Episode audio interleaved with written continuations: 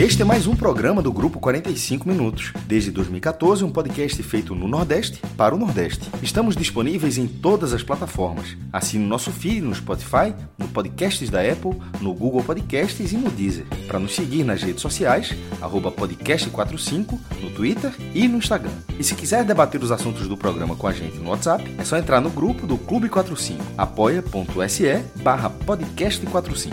Muito obrigado pela escolha e pela confiança.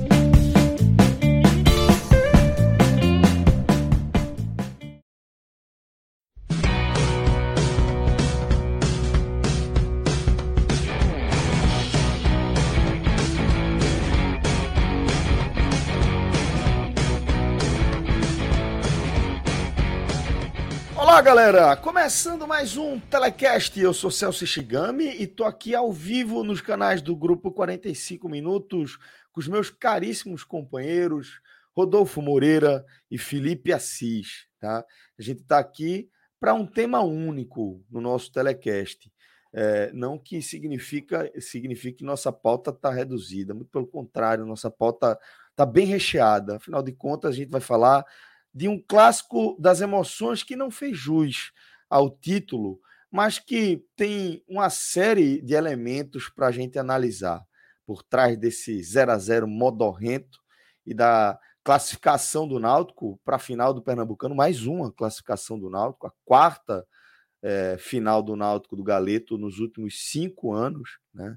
É, e o único né, que está garantido aí na final. A, o outro lado da chave está ainda um pouco distante. Tem o retrô garantido é, já na semifinal, enquanto o esporte e Salgueiro definem quem segue aí é, na disputa do, do, título do Galeto desse ano, né, nas quartas de final ainda, esporte e Salgueiro. Então, o Náutico é, tem aí um adversário, um, um adversário incerto, numa data também não sabida, mas que acompanharemos todos de perto aqui. O Santa Cruz, por sua vez, né, o Santa Cruz, como eu disse agora há pouco na nossa Água Suja, para quem está acompanhando a gente somente ao vivo, é, é, é, como se o, o torcedor do Santa Cruz já pudesse sentir os efeitos mais assustadores desse campo, dessa gravidade da espiral em que o clube é, se enfiou aí nas últimas temporadas. Né? O Santa é, basicamente vai viver mais uma né, intertemporada, tá fora aí das principais, dos principais torneios da primeira metade do ano, e a Série D tem somente a data base definida, como 17 de abril. O Santa enfrenta o Lagartos de Sergipe, mas por enquanto é só isso que a gente tem como compromisso oficial do Santa Cruz. Isso é parte do drama pelo qual passam aí os tricolores, tá? Então deixa eu logo dar um abraço aqui nos meus queridos Rodolfo Moreira e Felipe Assis, meus companheiros de programa. Salve, salve Rodolfo, salve, salve Felipe. Rodolfo é, acompanhou em loco né, o, o jogo, como ele destacou agora há pouco para a gente, depois de dois anos aí, com a maioria de nós, voltou a frequentar o estádio. E Franja que não sei se ele escapou, se ele fugiu de casa nesse, nesse durante o clássico, mas se não fugiu. Escapei não, escapei também, não. Né? Escapou não. Inclusive é, é, é péssimo, sabe? É, é porque aqui é, eu estava assistindo pela, acompanhando pela televisão e, e tem um delayzinho, Spoiler, né? sabe? Uns é. dois segundos. Tá? Hum. Então, assim, na cobrança dos pênaltis, por exemplo, quando o jogador estava chegando na bola, eu sabia se tinha sido gol ou não. É dois hum. segundos de diferença. A gente escuta aqui o barulho primeiro. Pois é. A gente teve jeito não, companheiro, não escapei não. Pois é, então tivemos aí os dois presentes, de certa forma, no Estados Aflitos, afinal de contas, Franja é vizinho ali ao, ao estádio, né? E, é, portanto, não, não escapou aí do clima, do ambiente, do ambiente desse clássico, dessa semifinal, né? É... Inclusive, quando um grande jogador que o Santa Cruz tem, chamado Edson Ratinho, quando eu descobri que a cidadão ia bater, na hora eu disse, perdeu. E não, e não foi zica reversa, eu não saí dizendo. Antes do não, spoiler. antes, antes, antes. Quando ele pegou a bola, eu digo, é, não, é esse, perdeu. E eu não disse, não foi zica reversa, não. Eu não disse isso para nenhum outro jogador. Não é quando eu vi que era ele, eu disse, perdeu. Mas tudo bem, vamos, vamos, vamos para frente. Já, já, chega lá já. Vamos lá, vamos lá. É, olha quem está por aqui com a gente, veja só. Eu não sei se é o bot ou se é o próprio. Tá? Mas imagino que às vezes eu confundo. Eu já estou começando a Eu caí agora no bote, é, eu, eu, só não confundo o bote mais do que eu confundo bandeira, velho. Pense, pense o negócio que eu me enrolo. Me deu um espetáculo ali no, no sorteio da Copa. Mas talvez o bote de Fred eu confunda um pouco menos do que eu confundo bandeira. Mas esse aqui, por ter começado aqui na caixa baixa, diria que ele está não apenas é o próprio Fred Figueroa, não o seu bote, como a, é, consigo dizer que ele está no computador acompanhando lá em Fortaleza, porque de fato a gente é. está mais uma vez, né? Fizemos é, as coberturas das semifinais e do primeiro jogo da final da Copa do Nordeste aí em loco. Mandamos pela primeira vez na história do NE 45, a gente mandou uma delegação, né, uma representação para acompanhar uma partida fora da nossa base aqui no Recife. E com isso, Cláudio Santana e Luca Laprovitra acompanharam Náutico e Fortaleza, melhor Fortaleza e Náutico, em loco no Castelão. Eu e Fred, acompanhados de Rodrigo, a gente foi para a Arena de Pernambuco é, na semifinal contra o CRB e é, reforçados aí pela companhia do caríssimo maestro Cássio Zirpoli. Estivemos também no jogo da última quinta-feira, primeiro confronto da decisão da edição 2022 da Lampions, né? E é, os meninos já estão novamente aí é, na sede de mais uma decisão, já estão em Fortaleza, capital do Ceará.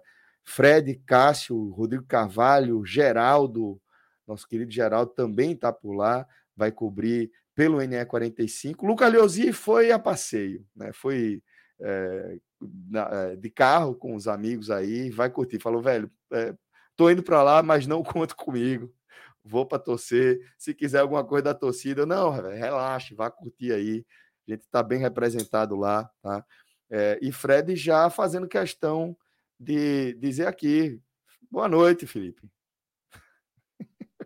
Boa noite, Fred. Boa noite. Agora, você está muito calmo, não? Estou achando muito calmo, ou isso é, é para disfarçar, né? Ou o nervosismo só chega amanhã. É, Rapaz, é, boa eu noite, não sei ele, eu tô ansioso, viu? Eu tô ansioso. Sem dúvida.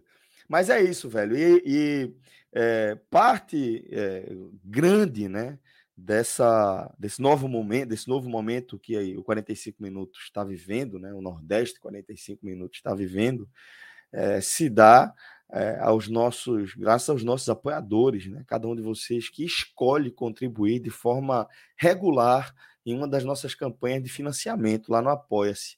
Vocês são espetaculares, vocês dão uma, um, uma tranquilidade para que a gente possa criar, para que a gente possa ampliar a, o nosso a nossa cobertura à altura do compromisso que a gente firmou com cada um de vocês né, em relação ao acompanhamento do futebol da região.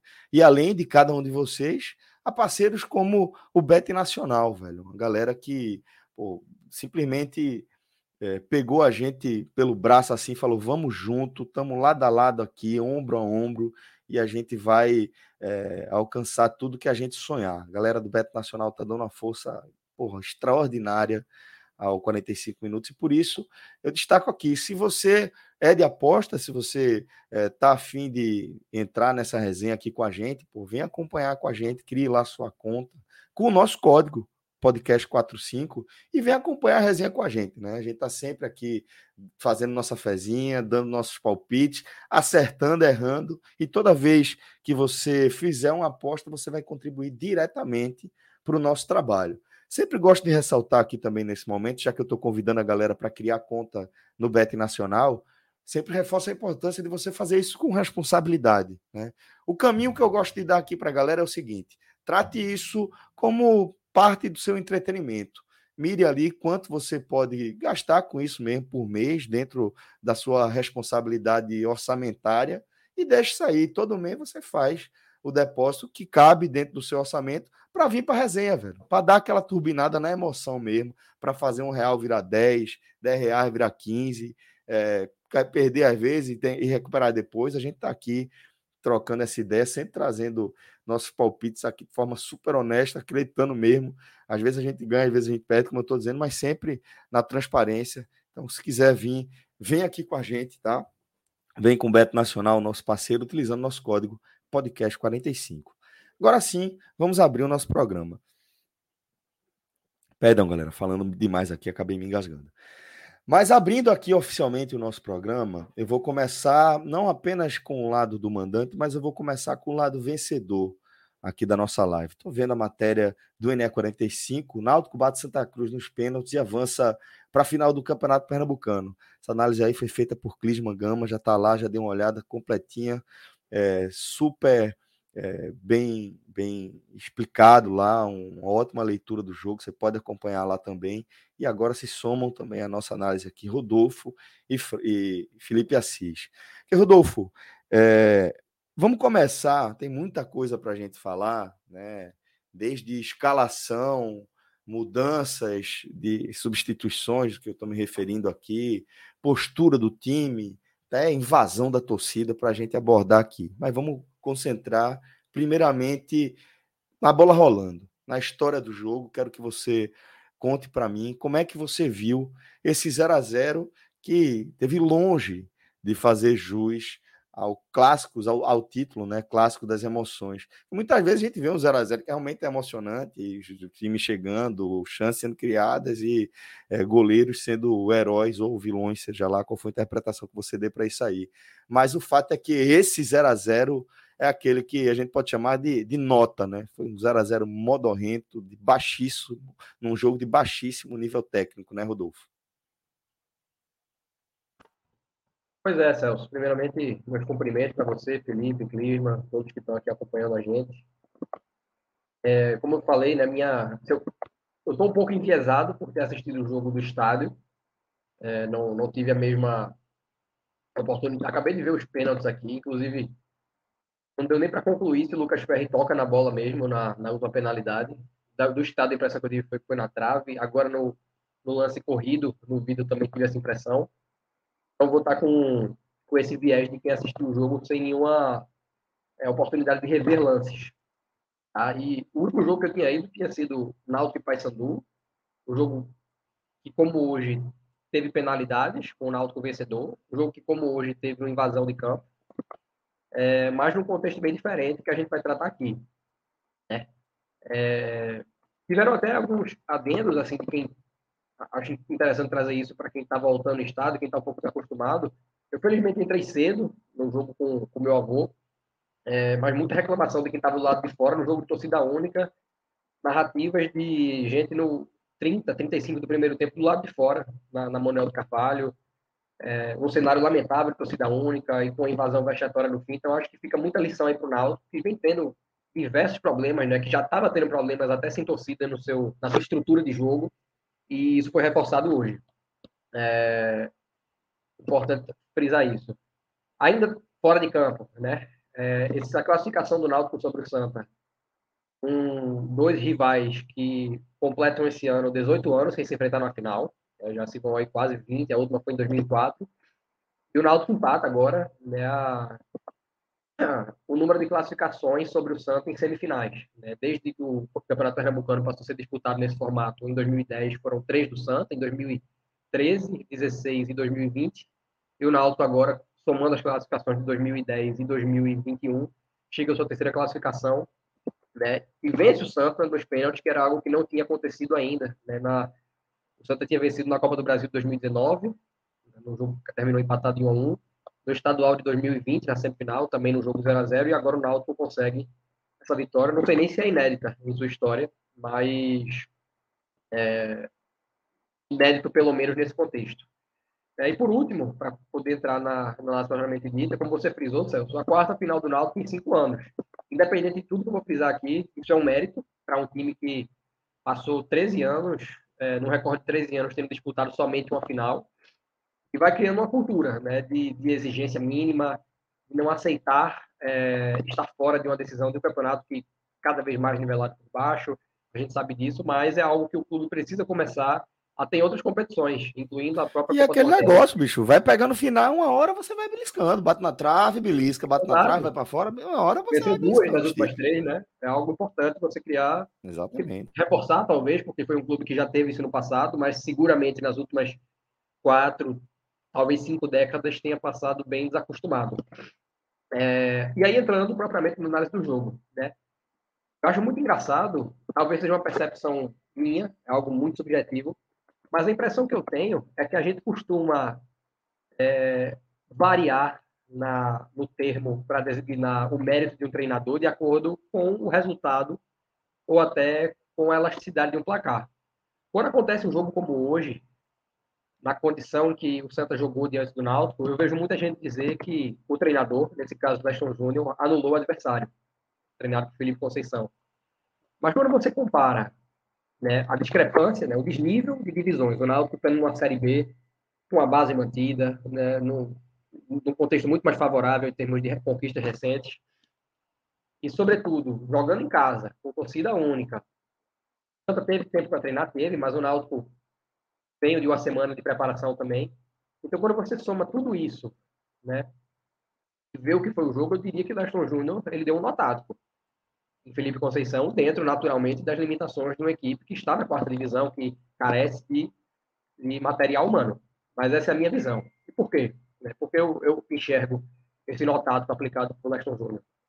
O Náutico ele tem insistido né, em jogar com três atacantes com Felipe Conceição, mas até de uma maneira institucional. Desde que Edno Melo assumiu lá em meados de 2017, o Náutico sempre joga dessa forma, independente do treinador. Acho que a última vez que o Náutico teve um esquema com dois atacantes foi em 2016 com o Givanildo Oliveira, né? Rony Bergson, municiados ali por meio campo com Vinícius e Marco Antônio. Não tenho nenhuma outra recordação de um time sem essa característica e nem acho, não, não, não, não acho que essa condição seja errada necessariamente. Mas eu acho que você tem que ter, primeiro, material humano, né? não adianta você jogar com três atacantes se você não tem sequer um que seja uma unanimidade, e, sobretudo, função. O Náutico do ano passado, que também eliminou o Santa Cruz, né, jogando com esse mesmo esquema, ele tinha um trio de ataque com Eric na ponta, Vinícius na outra e Chiesa centralizado. Chiesa é o único remanescente e num contexto bem distinto, porque vem de uma lesão grave, sem ritmo de jogo, voltou a campo hoje pela primeira vez depois de algum tempo esse ano e em sequência de uma lesão que eu deixou de fora de campo por pelo menos seis meses. Né? É, então, fica difícil entender a função do time de ataque do Náutico hoje quando você considera que Léo Passos e Robinho, que foram hoje os jogadores de beirada, não tiveram nenhuma flutuação no famoso facão, né? não tiveram nenhuma é, jogada por dentro, não tiveram nenhum diálogo com laterais, não tiveram nenhuma triangulação com volante vindo de trás, não tiveram nenhum auxílio à Chiesa e receberam absolutamente todas as bolas, todas as bolas no primeiro tempo de costas para marcação. Jogadores que não têm essa característica, sobretudo jogando nessa posição é, no corredor lateral. Então, eu não enxergo função dos jogadores do time de ataque do Náutico na temporada como um todo e, sobretudo, nessa partida. Talvez isso tenha mudado um pouco no segundo tempo, mas eu vou seguir a, a linhagem cronológica. Essa ausência de função, somado com o Jean Carlos bem marcado, que é algo que é recorrente, né, naturalmente, o jogador com maior capacidade definidora nesse time e na partida, somado com laterais numa tarde muito ruim, volantes ainda desentrosados, porque Halden passou um tempo machucado, Richard Franco jogou pouco com ele, nenhum dos dois é um primeiro volante. Então, oscilam, uh, variam funções ao longo da partida. E aí, no recorte do primeiro tempo, o Náutico criou uma única possibilidade no escanteio já nos últimos minutos da, da primeira etapa. É uma batida fechada de Jean Carlos. Acredito eu que Camutanga tenha cabeceado por cima do gol. É muito pouco para uma equipe jogando em casa, uma equipe duas divisões acima, uma equipe com a base montada desde o ano passado, uma equipe que teve uma semana de treino e com méritos para o Santa Cruz. É como eu falei, Leston Júnior ele conseguiu preencher né, sua, é, seu meio de campo. Não foi alargado em nenhum momento pelos pontos do Náutico. As linhas sempre estiveram bem compactadas, as linhas sempre estiveram bem distribuídas e o Náutico não criou ao longo de toda a partida, é, sobretudo no primeiro tempo. É, isso ficou evidente nesse recorte de chances criadas. Ainda no recorte do primeiro tempo, né, a gente viu o Santa seguindo sua proposta de anular o Náutico e buscando um contra-ataque. Mas foi refém de suas limitações. É um time com o Rafael Furtado buscando ali ganhar as bolas em cima do Rafael Ribeiro, do Camutanga, é, que foram bem nesse propósito, né? conseguiram antecipar o Furtado algumas vezes, na maioria das vezes sofreram faltas do atacante, era um grande escape do Santa Cruz e o Náutico conseguiu anular. Então fica muito evidente a dificuldade do Santa de a explorar o escape de sua proposta defensiva a partir dessa limitação, né? um meio pouco criativo, da ausência de peças qualificadas em todos os sentidos. E o segundo tempo. Né? Durante todo o primeiro, um ponto que chamou a atenção a minha de um colega junto a mim no jogo é que, além do Náutico estar tá vivendo um momento tático confuso, não está vivendo um momento técnico individual e coletivamente privilegiado, o Náutico dá a impressão de sentir muito os jogos nos aflitos porque não treina no estádio, isso é fato. O Náutico passa a semana inteira treinando no CT, que tem um tipo de gramado, e vai para os aflitos. E isso talvez tenha se refletido hoje em exibições como a de Júnior Tavares, que errou praticamente tudo que tentou na partida. De Hereda, do outro lado. De Chiesa, um jogador já sem ritmo de jogo e que também não teve sucesso em suas tentativas, é, seja criando, seja protegendo bola.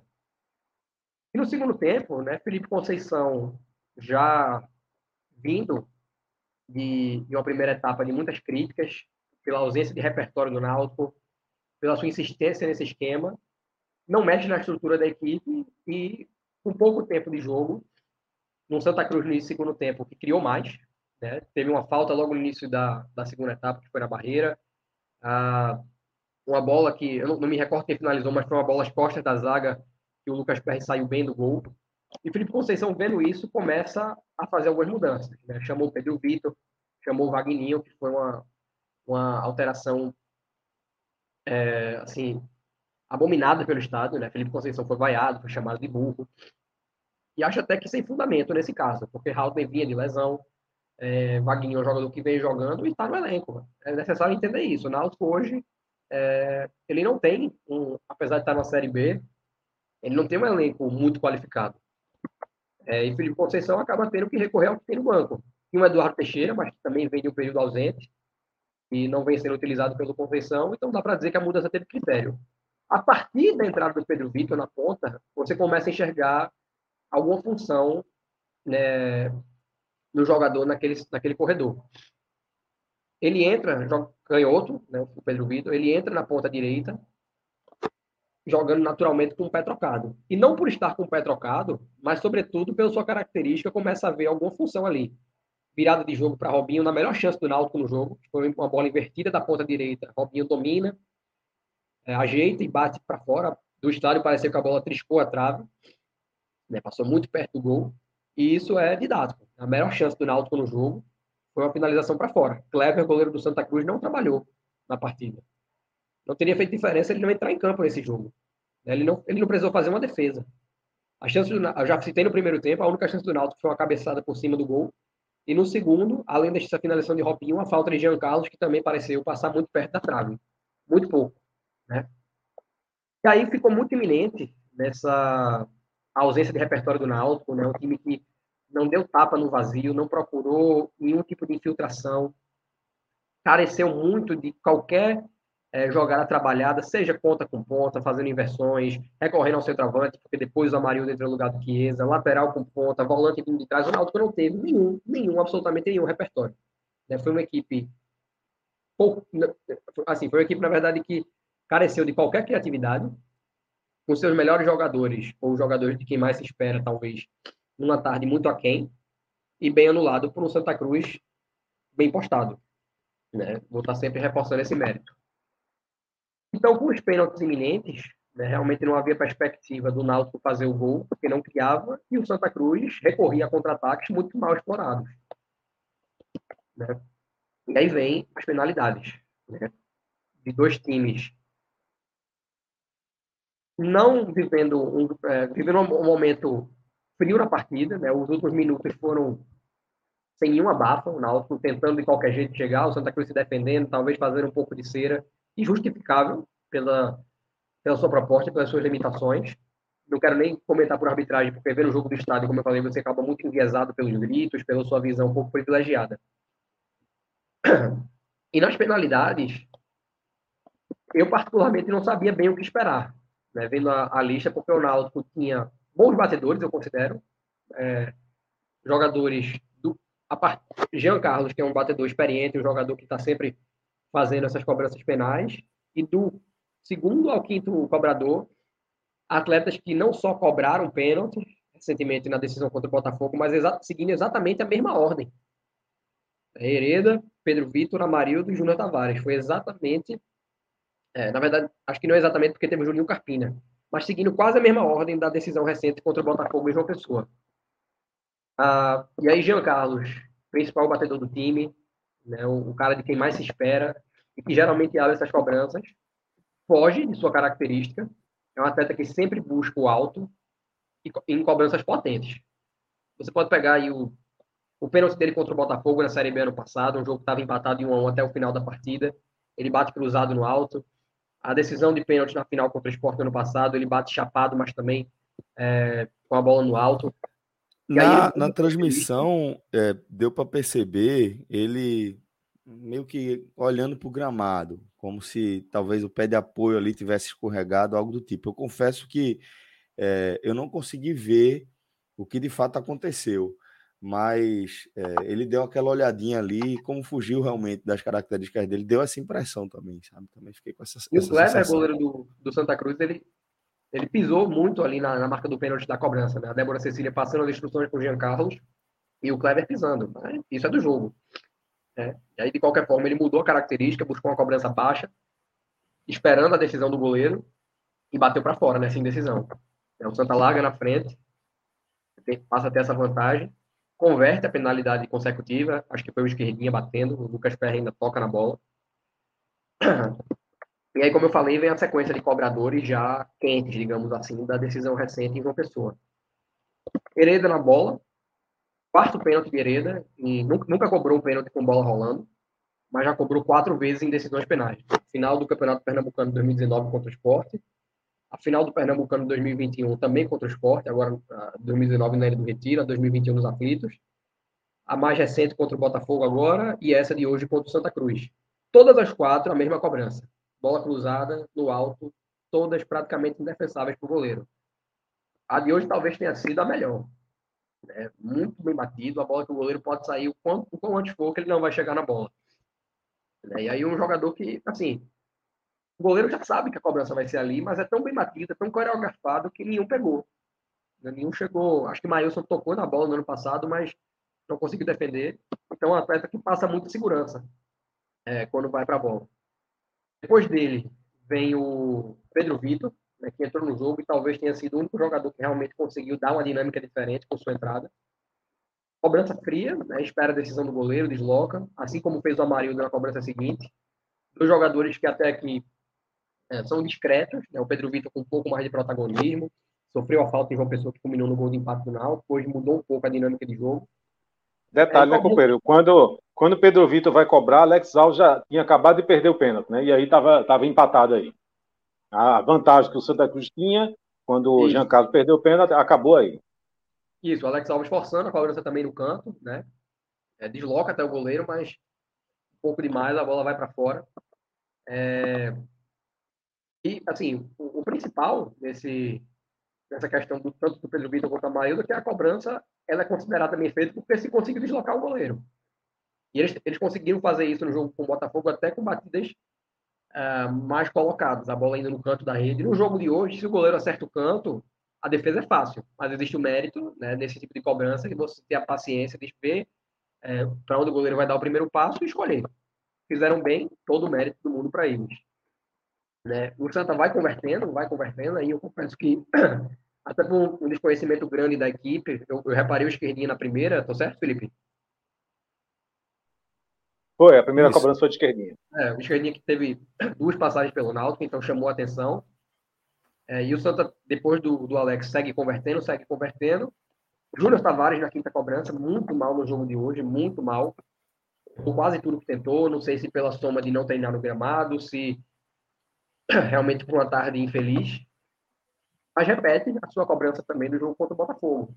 Cobrança pausada, né? ele começa a batida rente a bola, né? Você, quem não conhece o jogador não sabe dizer se ele é destro, se ele é canhoto, e ele vai fazendo um deslocamento para bater com o pé esquerdo, cobrança no canto da rede. Outra Deu tipo uma quicadinha ainda no gramado antes de entrar. E dificulta ainda mais para o goleiro, né? Pode, isso, ser, isso. pode ter um efeito negativo até, mas nesse caso, indo dentro do gol, ela foi para o canto da rede.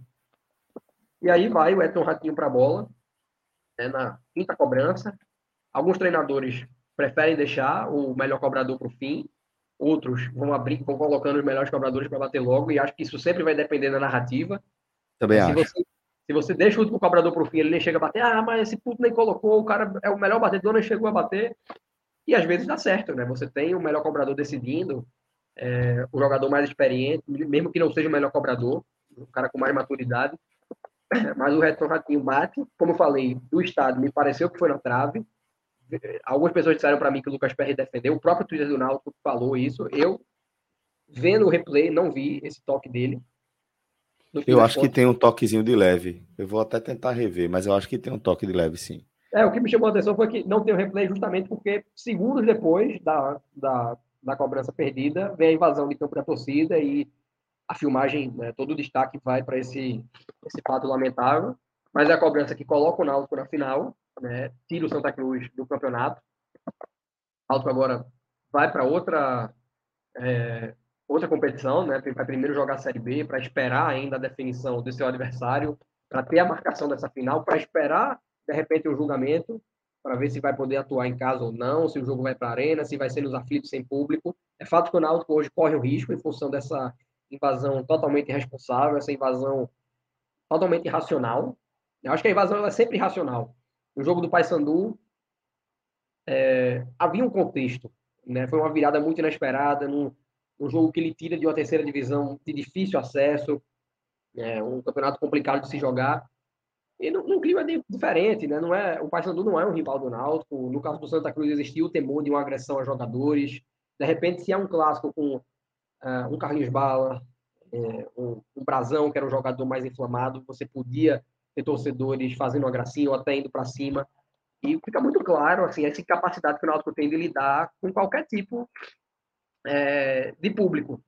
Qualquer tipo de público. Porque quando não tinha público, a exceção de, de, de torcedores na sede, o Náutico era incapaz de conter esse torcedor e invadir o campo.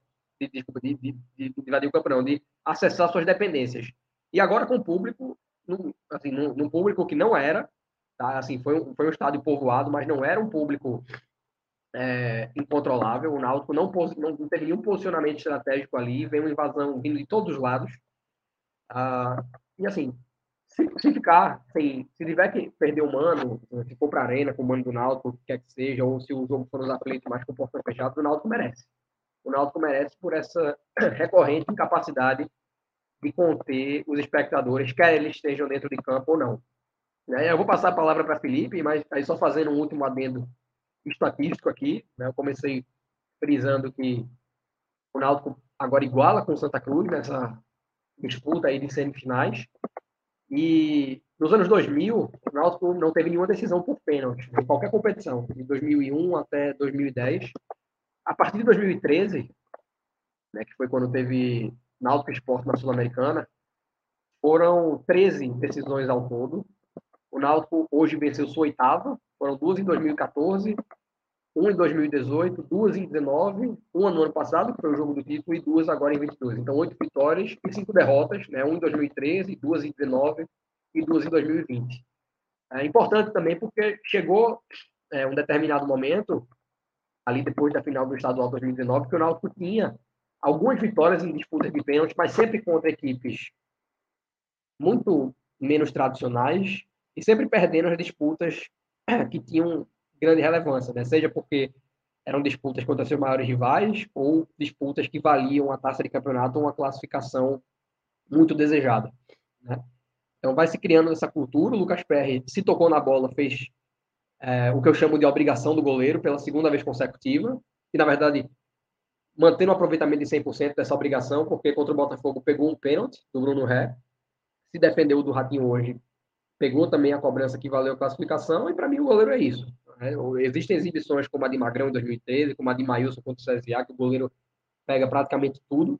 Né? Maílson defendeu três, Magrão defendeu três naquele jogo, mas isso aí é o excesso, é o mérito extremo do goleiro. A obrigação é defender pelo menos um.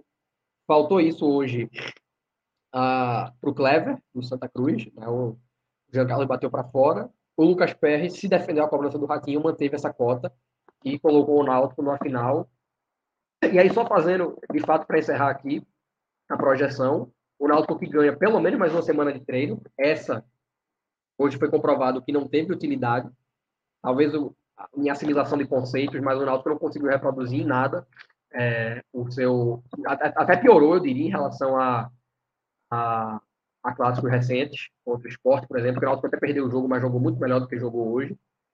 Ah, e ganha, além dessa semana de, de treino, alguns jogos da Série B para poder avaliar se está ou não evoluindo né, e, e, estudar, sobretudo, quem vier a ser o seu adversário na final.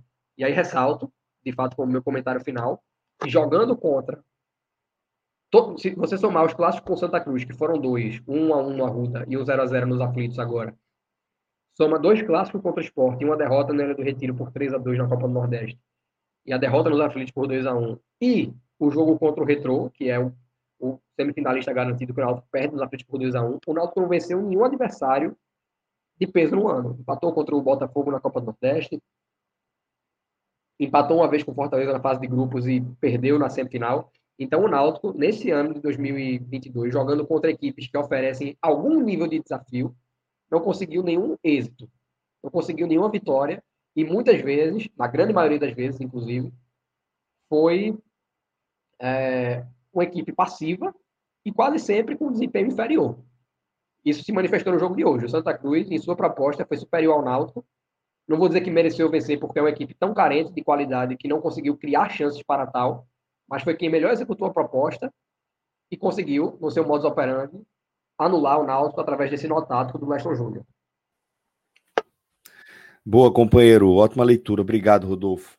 Vou colocar também meu querido Felipe Assis, tá aqui na nossa resenha, trazer você de volta, Franja, para você falar agora para mim de como você viu esse jogo, agora a partir da ótica tricolor, principalmente, né?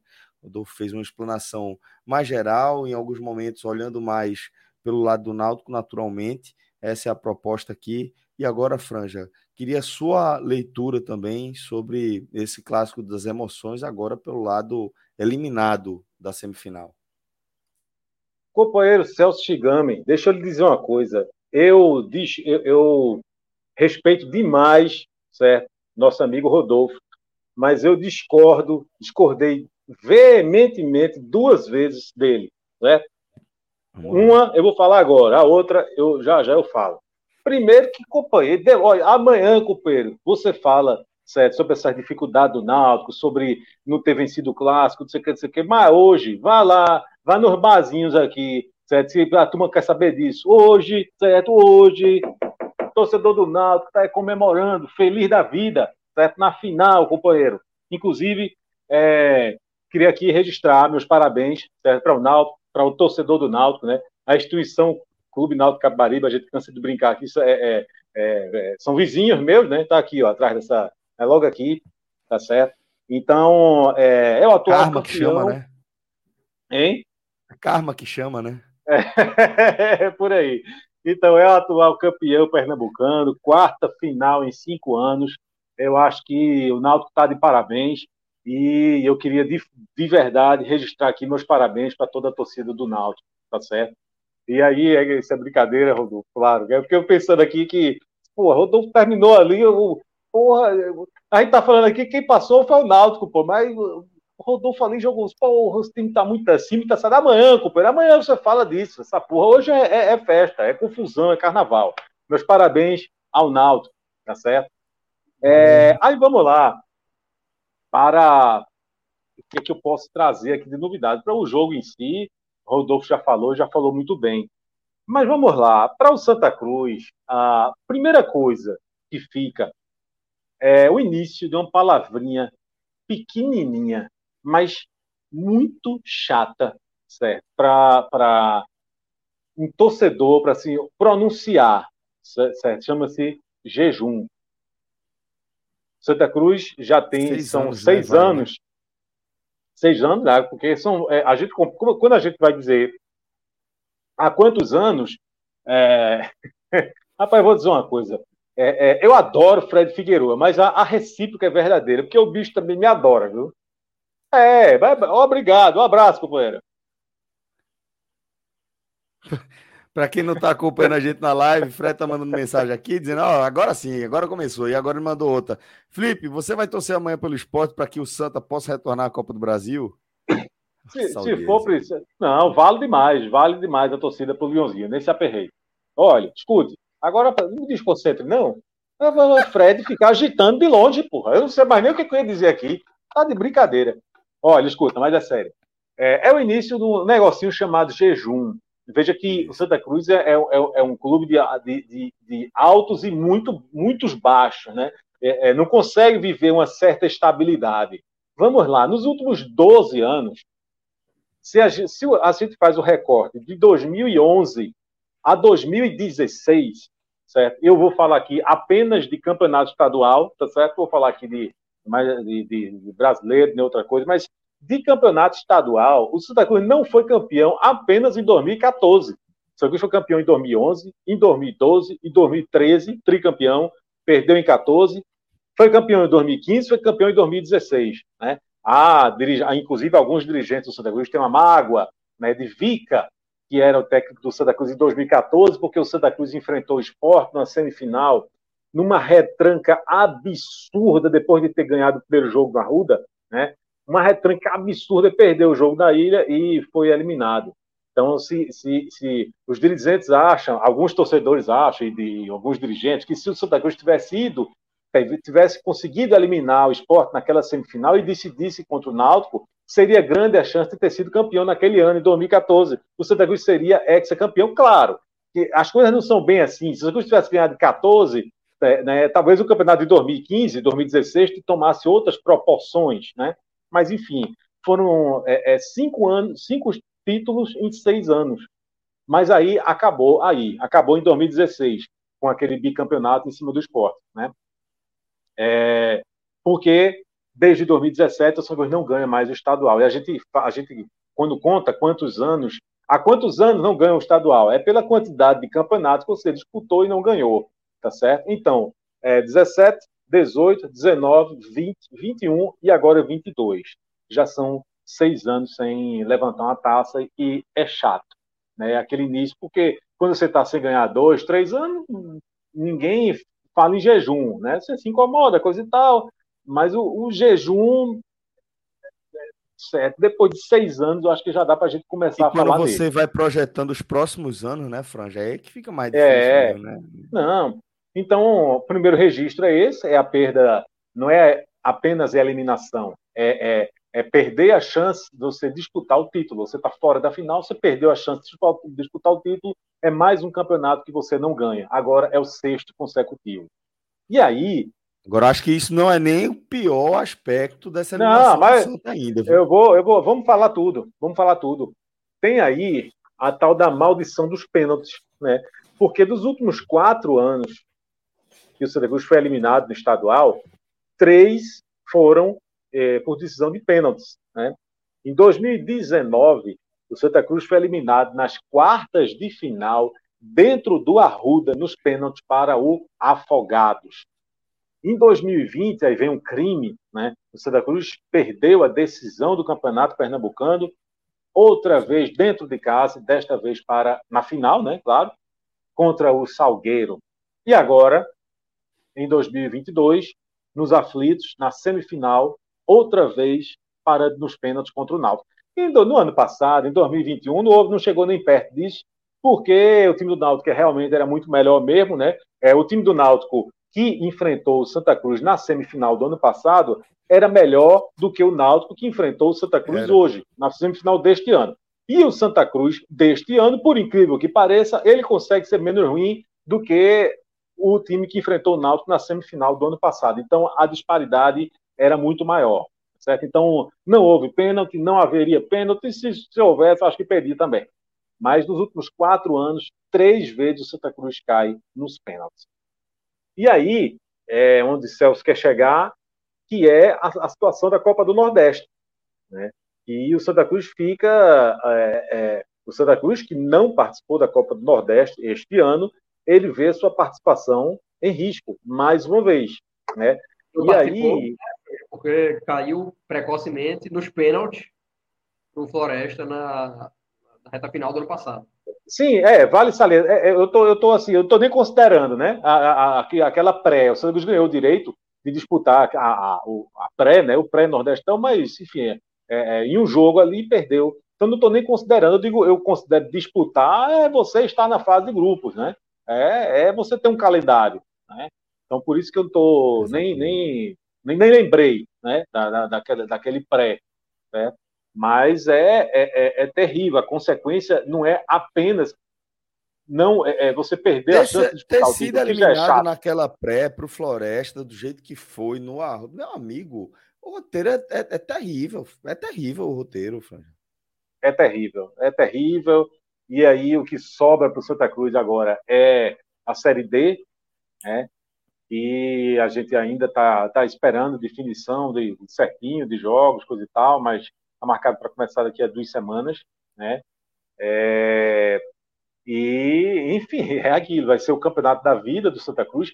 E a gente escuta muito, é, sempre que um time da grandeza do Santa Cruz está na Série D, e aí é comum a gente escutar, é, ó, o campeonato do Santa Cruz é a Série D, tá certo? É o que importa, é, é, a grande decisão, enfim, e de fato é. Mas depois que você está disputando, o Campeonato Pernambucano, depois que você, pô, você passou da primeira fase, fez uma campanha de regular para boa, é uma, uma campanha boa, não foi excelente, mas foi uma campanha boa, é, coisa e tal, disputou a semifinal, é, é, passou bem né, nas quartas de final, é, disputou bem a semifinal, com chance de passar, depois que você vê que não seria nenhum mistério o Santa Cruz passar, é chato você cair. Por mais que você passe é, é, semanas ou meses dizendo que não, que o estadual não, não, não, pode ser o foco, o foco tem que ser a série, D, a série D, e é, e continua sendo, mas é chato você perder.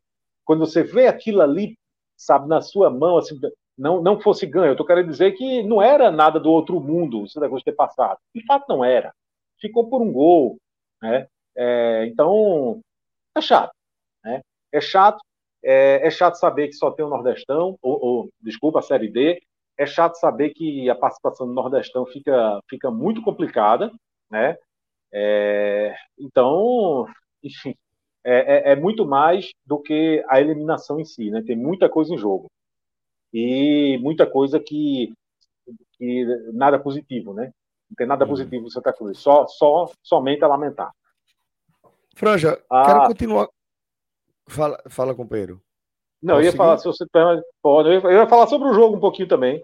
Não, pronto. Então faça mas a leitura só, sobre o jogo. Se quiser também, que ah, tem mais alguma pergunta aí sobre essa. Não, eu tenho uma pergunta, mas é uma pergunta para entrar depois do jogo. Pode seguir, que eu não sabia pronto. se você ia entrar mais um pouco, mas fica à vontade, companheiro. É, não, eu vou entrar porque aí é, é, é, eu, eu, eu comecei falando que eu discordava de Rodolfo duas vezes, claro, eu estou brincando. Mas eu discordei uma vez. Essa aqui é, é de verdade. É, eu não vi eu não acho que, que, que houve um nó tático de, de Leston, sabe? É, por um motivo. É, sim, não houve jogo. Não houve jogo. É, não houve jogo, sabe? Eu, eu, é, é, é, de fato, o Santa Cruz não deixou, digamos assim, o Náutico jogar. Mas eu acho que teria, teria tido um nó tático se ele tiver, não tivesse permitido o Náutico jogar e ele tivesse jogado. Mas não permitir por não permitir, você também não jogando, eu não, eu não acho que, que o Santa Cruz levou vantagem. Entendeu? É, é, o, Santa, o, o Náutico não jogou, certo? Mas o Santa Cruz jogou o quê? Porque o Santa Cruz teve uma chance de gol, uma, em mais de 90 minutos, porque teve os acréscimos, e em 100 minutos de jogo, o Santa Cruz teve uma chance, eu vou dizer o tempo certo aqui na minha anotação, acho que aos três minutos, dois minutos do segundo tempo, logo no começo do segundo tempo, uma bola ali na esquerda que Matheus Anderson recebeu e chutou em cima do goleiro. Então, fora aquilo, você não teve absolutamente nada. Né? A verdade é que foi uma partida muito ruim, é, onde o, o, os times é, é, reforçaram e muito a marcação, assim, de, a, é, aquela coisa de destruir o jogo, destruir, não, não deixa o outro jogar, ó, sabe? Mas é, é não houve, ninguém teve, ninguém conseguiu produzir absolutamente nada. Então, eu, não, eu, nem acho. Talvez o que o Rodolfo queira dizer é, ó, é, o Náutico é, tem um, um, nível técnico melhor, maior. Então, se, se o Náutico, que tem um nível um pouco mais, melhor do que o Santa Cruz, é, não conseguiu jogar, pode dar essa aparência de, de, de que, que, o treinador ali do Santa Cruz sabe, teve uma, uma, uma estratégia inteligente. Mas eu, eu, eu, não vejo assim, uma visão minha, tá? É, realmente eu não acho, porque o Santa Cruz não criou nada, tá? Então, a verdade é que, que, que foi um, um, jogo muito ruim, muito ruim. A impressão que eu tenho é que quando o tempo foi passando, a preocupação com a marcação ela, ela ficava cada vez maior, porque num jogo como esse, como a gente viu, sabe, de muita falta, de, de parar o tempo todo, de jogador fazendo cera, né, de, de, de, de destruir, destruir, você pensa 20 vezes em destruir e uma em construir, quem fizesse o gol ali estava classificado. Então, veja, se, se aos 40, 42 do segundo tempo, seja lá qual for o time que fizesse o gol, estaria classificado. Eu não vejo um cenário. Futebol tudo pode acontecer, mas o, o, o esse tipo de jogo, o desenho desse tipo de jogo, é, ele, ele indicava para a gente que o jogo estaria encerrado. Se houvesse um. um a não ser que, claro, é, sai um gol ali aos 10 do segundo tempo, você tem tempo. Mas se ele sai em determinado momento ali, passou dos 30, 35 do segundo tempo, eu, eu acho que o jogo estaria decidido, seja para qual fosse o lado, para quem fizesse o gol. Então, a, a, se os, os, times já entraram dispostos a, a, sabe, a investir no sistema defensivo, na, na marcação, destruição de jogada, isso aumentou ainda mais no fim. Sabe, essa preocupação, a correria lá atrás. Então, aconteceu que foi um jogo feio, aconteceu que foi um jogo sem chance de, de gol, né? É, é, praticamente tudo o que aconteceu no jogo, a gente resume as penalidades. Pronto, o jogo, né, é, a gente comenta aqui em 30 segundos o que aconteceu durante os dois tempos. E aí é, é a gente vai para as penalidades, porque pronto, o jogo foi aquilo ali. Gente, o, o, foi resumido nas, naquelas cobranças. Tá? Então, eu acho que, que que o Santa Cruz abdicou de jogar mais uma vez. Eu já tinha criticado é, essa postura de, de Leston. É, não, não, não concordo, não acho que, que pode ser assim. É, é claro, alguém vai dizer assim: olha, era um time de Série B, né, era um time mais qualificado em, em, em alguns setores né, ali do, do, do, time. Tem, você percebe uma qualidade maior. É, então, o Santa Cruz conseguiu jogar de igual para igual, mas eu acho que a camisa, a tradição, a, a, o clássico ele já faria, já deixaria essa partida um pouco mais equilibrada naturalmente. Eu acho que o Santos poderia ter saído um pouco mais para o jogo, sim. É uma característica de Leston, é, sobretudo no primeiro tempo, ele costuma fazer assim, deixar o time bem como se fosse assistindo o jogo, como se fosse sentindo, deixa eu sentir o, como é que está o jogo, e aí no segundo tempo o time dá uma resposta e melhora um pouco. Leston tem essa característica porque não foi a primeira vez que aconteceu, não foi a segunda, não foi a terceira. Isso costuma acontecer. É, então é uma, uma postura que eu também não gosto, até porque se o Santa Cruz tivesse um goleiro que fosse pegador de pênalti, eu entenderia. Mas não, não, não. Clever não, não teve nem chance para mostrar. Mas assim, no Santa Cruz ele não, não, não tem essa, não se notabilizou por ser um pegador de pênalti. Certo? O goleiro Alvirrubro, não. Já teve, acabou de ter uma, experi uma experiência recente, não é isso? Então, quando era, ah, sabe, vou, vou, usar nomes aqui só para ficar muito claro para todo mundo. Quando você tinha um goleiro em outros clubes lá, um Dida da vida, que era pegador de pênalti, aí você podia usar essa estratégia. Ó, 30 dos 35 do segundo tempo, tá indo para os pênaltis, vamos segurar. O goleiro da gente vai pegar um pênalti pelo menos. Né? Então eu não via, eu, razão, não estava enxergando razão para o Santa Cruz até fazer cera e, e, apostar na cobrança de pênalti, porque não tem um goleiro né, que, que, se notabiliza por isso. Né? Então, enfim, foi isso. É... Mas, ah, no mais, a leitura de Rodolfo é, é, é eu acho que não tem muita coisa que acrescentar, não. Né? Não teve mal, mal teve lance, né? então, companheiro Franja, não vai ainda não. Eu quero trocar mais uma ideia com você. Tenho mais uma pergunta para você. Ah, é... eu, você acha que eu vou embora aqui antes de falar de três jogadores que eu quero falar? Não, você tá de brincadeira. Se você tá mandar, eu vou ficar aqui. Eu, eu só vou embora quando eu falar desse, desse e desse. Antes de você falar de Edson Ratinho e dos companheiros dele, eu quero que você é, me responda a seguinte é, situação. Levando em consideração tudo que você já trouxe também, é, o que o Santa tem pela frente, o principal compromisso do Santa aí, que é a Série D, como é que você acha que, que Leston vai depois dessa eliminação? Como é que fica a situação do comandante tricolor, você acha que tem algum espaço para qualquer tipo de questionamento de trabalho ou ele está muito inserido dentro da crise como um todo? Eu não vejo.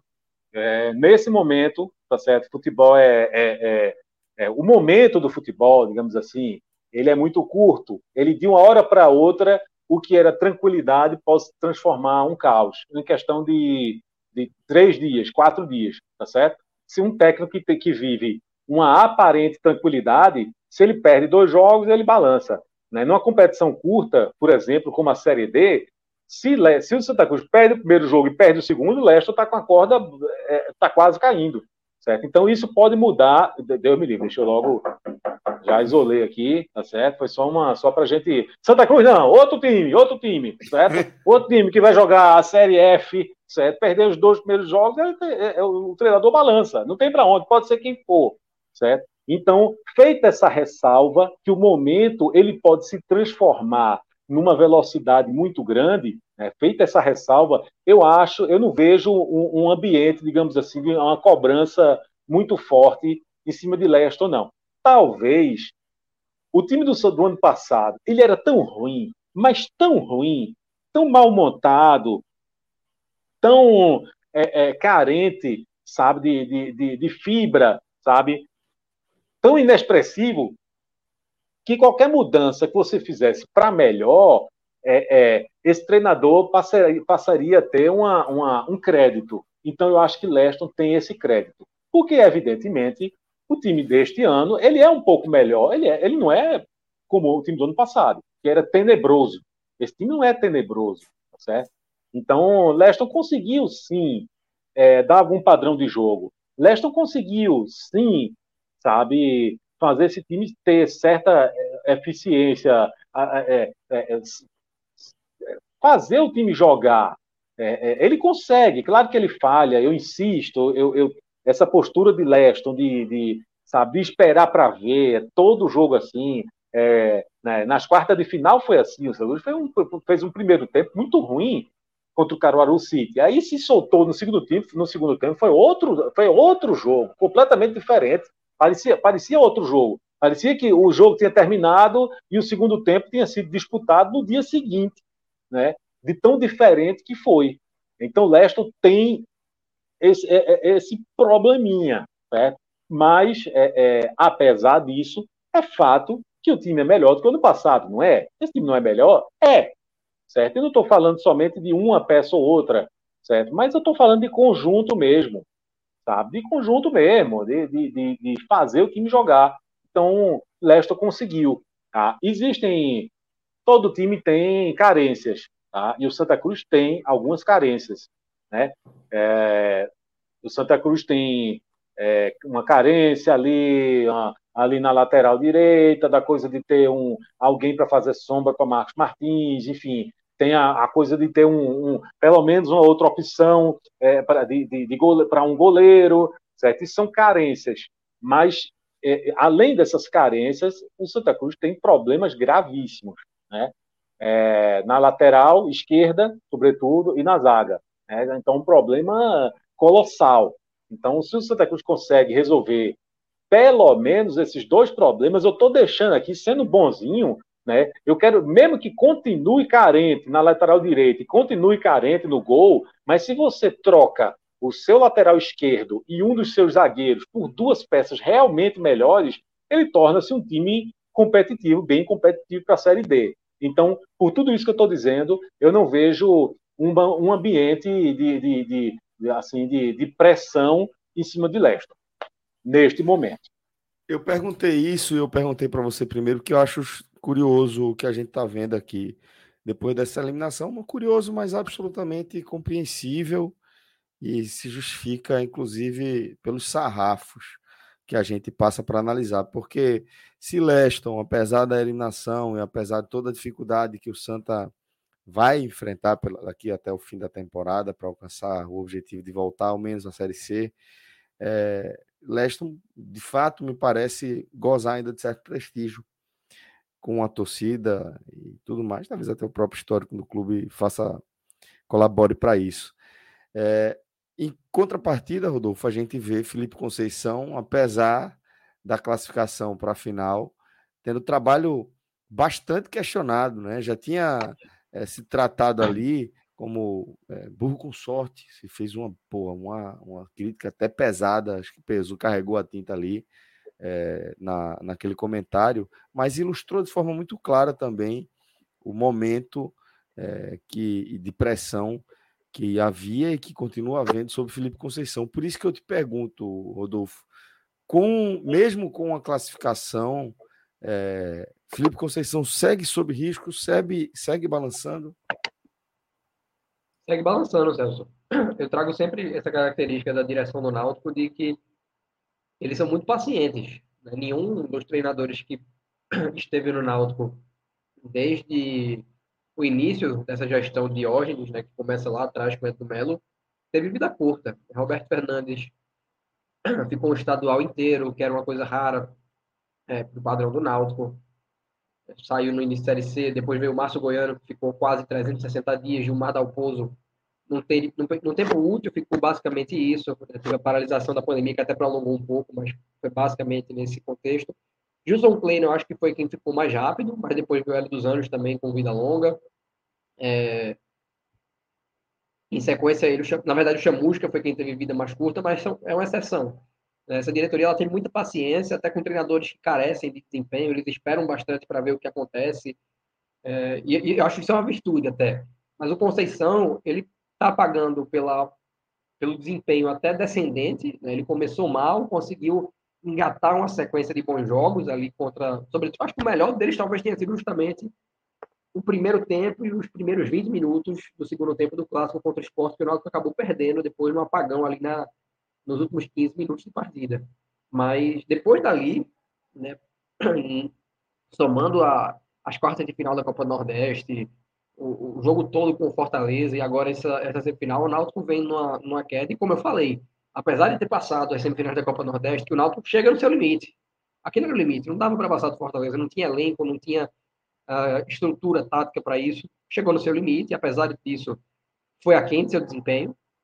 Poderia ter rendido mais em Fortaleza, poderia ter tido uma classificação mais tranquila em João Pessoa, e agora também o Náutico passa num cenário de alívio. O Náutico não passou hoje demonstrando superioridade em nenhum momento, e aí quando eu digo que o Santa teve superioridade, porque na verdade não foi só uma chance de gol do Matheus Anderson. Teve essa do Matheus, depois teve uma bola parada que foi finalizada. A bola chuta e é desviada para escanteio. E teve logo depois uma bola enfiada para o Furtado. Ele adianta muito, o pé sai do gol. A bola sobra na intermediária para o jogador do Santa que bate por cima do gol. Então, só no segundo tempo, no primeiro não teve, mas no jogo todo foram três. Muito mais claras do que qualquer uma criada pelo Náutico que se, se, limitou a um chute de fora da área do Robinho. As outras duas situações foram uma falta direta do Jean Carlos e um escanteio fechado. O Santa, se você excluir uma bola parada, teve duas chances muito melhor elaboradas do que essa do Náutico, com jogadas trabalhadas, com lances de profundidade. É pouco, claro que é, pela, pela tradição do Santa Cruz, é, pela expectativa de um clássico, claro, mas quando você considera todos os fatores limitantes, a ausência de torcida, um time muito mais fraco, é, um adversário tecnicamente mais privilegiado, tudo isso para mim enquadra esse favorecimento, é, essa partida superior do Santa Cruz. Partida... essa, de, essa de Furtado eu nem contei porque ele nem conseguiu, né? Ele tropeçou na bola ali, eu nem não tô nem é, contando é, com ela. Volta, né? É. Ela, ela retorna, não, não, não, sei dizer quem finalizou, mas dominou, ajeitou e bateu por cima do gol. Assim, não, não, não era uma bola fácil de entrar, mas no fim das contas tinha toda a condição de finalizar que foi algo que o Náutico não teve nessa partida. E aí o Felipe Conceição ele vai desse respiro, é, o, o, o, ele vai para o início de Série B com esse uh, esse favorecimento, porque dá para dizer, inclusive, é, na verdade me corrigindo aqui, realmente me, me recordei agora, esse lance ele estava impedido, tá, furtado. A bola já volta, então realmente não dá para contar. É, mas, querendo ou não, ainda assim teve uma chance mais clara que o Náutico no jogo inteiro. E o Felipe Conceição ele vai para esse início de Série B muito protegido, porque se o Náutico começar desastrosamente a competição, de fato, de fato, seria necessário um, um início tenebroso de campeonato, assim, o Náutico perdendo com performances inaceitáveis por placares constrangedores para Felipe Conceição ser demitido antes da final. Ele ganhou até a final para fazer esse time render e, naturalmente, ele vai na pressão pelo título, pela defesa do título e se vendo na condição de fazer o Náutico competir, porque até agora ele não conseguiu, a exceção de meio jogo, meio jogo não, de boa parte da partida contra o esporte, mas acabou pagando por um, uma característica da sua equipe, que é a desatenção uma falta, Celso, eu diria até de, de engajamento, sabe? Me chamou muito a atenção hoje que nos pênaltis do Náutico, no de Jean Carlos, por exemplo, que ele perde, não teve aquela postura dos jogadores de ir receber o cara, sabe? O cara vem de uma cobrança que coloca o time em desvantagem, teoricamente, né? Porque o Santa teria que converter e converteu, mas enfim, ele perde o, o pênalti, que é uma oportunidade a menos de, de classificação, e ninguém vai receber. E quando o jogador faz o gol, uma comemoração muito parca. Eu acho o Náutico um time, além de ser uh, muito carente de repertório, eu acho o Náutico um time pouco vibrante e individualmente uh, passivo, né? Você, vê num jogo como hoje, não teve, o Santa Cruz ainda teve isso. Não, não foram, não, nenhuma representou perigo e não foram tantas, mas houveram situações que o time do Santa Cruz se via sem opções, ah, velho, se não tem o que fazer, eu vou pelo menos buscar o gol, porque é, é o recurso que eu tenho. E no caso do Náutico, não teve por parte do Jean Carlos, é, que, que, é um jogador que costuma definir, não teve por parte de, de Léo Patos, não teve por parte do Pedro Vitor quando entrou, não teve por parte de Amarildo, do nenhum dos volantes, nenhum dos laterais. Só quem bateu uma bola em gol foi o Robinho. E realmente, porque era o que ele tinha para fazer na jogada, ele recebeu muito favorável. Mas na ausência de opções, ninguém procurou bater uma bola em gol. Então, acho que hoje o Náutico ele é um time que ainda carece de espírito, sobretudo. O Felipe Conceição, além de precisar incrementar diversas mudanças na forma de jogar, ele precisa trazer um pouco de, de postura para esse time do Náutico, que é uma equipe que se porta muito aquém em partidas que exigem um brilho maior.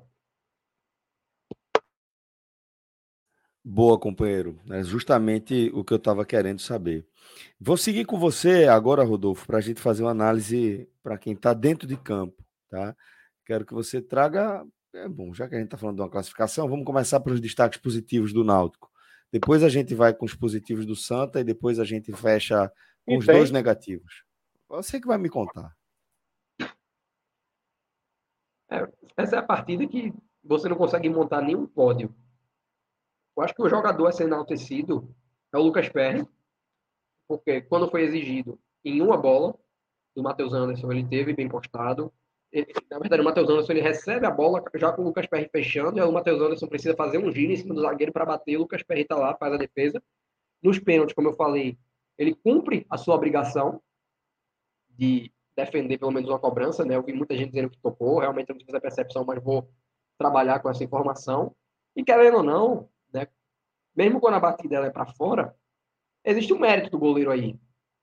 Porque o, ele de certa forma, seja porque a sua característica é defender, o seu histórico é de defender pênalti, ou porque naquela movimentação específica ele deixou o batedor em dúvidas do que fazer, o jogador bate para fora porque acaba forçando muito. Né? Não tem segurança de fazer uma cobrança menos ousada porque tem essa, essa percepção de que precisa deslocar o goleiro. Então, cumpriu sua cota, de, é, sua obrigação nos pênaltis, e no jogo nas poucas vezes em que foi exigido, esteve bem postado. Então, eu acho que é o jogador do Náutico que eu consigo dizer que melhor cumpriu sua expectativa. E dos jogadores de linha, essa foi uma partida realmente que do time titular, Celso, eu não consigo citar absolutamente ninguém. Impressionante. Ninguém, né? ninguém assim, dos do, do jogadores de linha que entraram, não teve um, assim, que a gente possa dizer, pô, é, fez uma partida muito boa. A dupla de zaga, ali com o Furtado oscilando, hora ele estava em cima do Camutanga, hora em cima do Ribeiro, ela não perdeu bolas para o Furtado, que é um jogador de força, é um jogador de arraste. Mas, assim, não é, assim, não foi uma exibição, sabe, de, de gala, de atletas que conseguiram desarmar o atacante, pararam muitas vezes por falta, não conseguiram construir jogadas.